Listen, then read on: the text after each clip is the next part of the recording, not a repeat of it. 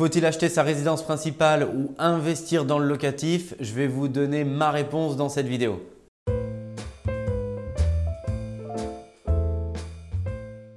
Bonjour à tous, je m'appelle Mickaël Zonta, je dirige la société investissementlocatif.com et j'accompagne plusieurs centaines d'investisseurs sur le marché immobilier français à Paris, à Lyon et dans toute la région parisienne sur des opérations extrêmement rentables.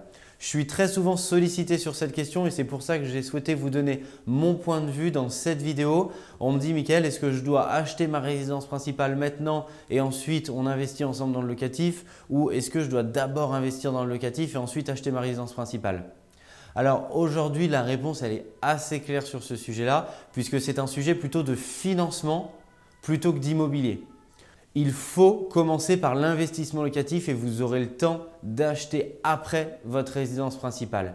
Et c'est justement ce que ne fait pas 99% de la population. Et c'est pour ça que 99% de la population n'a pas, comme j'aime l'appeler, un empire immobilier.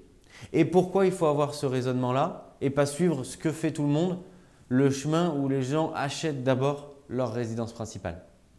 Alors c'est assez simple, c'est un sujet de financement c'est par le fait que si vous débutez et que vous vous endettez pour votre résidence principale, la plupart du temps, vous allez utiliser la totalité de votre enveloppe et de votre capacité de financement.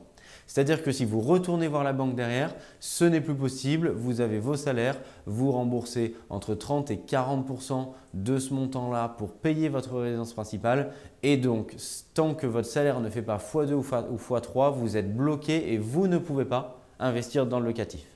Alors pourquoi ça marche dans l'autre sens? Bah, Pour plein de raisons.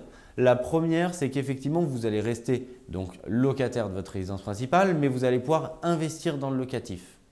Quand vous allez investir dans le locatif, votre locataire va payer cette traite que vous devez à la banque. L'opération va être complètement neutre. Ça va vous permettre à la fois de vous développer euh, vos revenus locatifs et donc ce que vous gagnez à la fin du mois, puisque ça va venir en plus de vos salaires quand vous allez présenter votre dossier de financement euh, à la banque. Et donc, ça va vous permettre de bénéficier d'une capacité supplémentaire, de faire potentiellement une, deux, trois, quatre, cinq opérations dans le locatif si votre capacité de solvabilité le permet. Et donc, ça va vous permettre d'avoir des revenus supplémentaires. Tous ces loyers-là vont se mettre avec vos salaires. Vous allez donc entre guillemets, peser plus fort et être plus fort auprès de la banque pour lever des fonds. Deuxième aspect, pour un banquier, c'est beaucoup, beaucoup plus facile de financer sa résidence principale. C'est un produit dit classique. C'est-à-dire qu'une fois que vous avez un patrimoine en locatif et que vous allez voir votre banque, à ce moment-là, vous étiez locataire. Ça va donc venir supprimer le loyer que vous payez, ça va donc vous diminuer une charge et vous allez donc pouvoir prendre votre résidence principale plutôt que payer le loyer. À ce moment-là précisément, vous mettrez ça en remboursement de votre résidence principale. De plus, la résidence principale, vous pouvez potentiellement l'emprunter sur du plus long terme que du locatif. Ça vous permet donc de baisser euh, votre endettement et donc de pouvoir prétendre à cette résidence principale.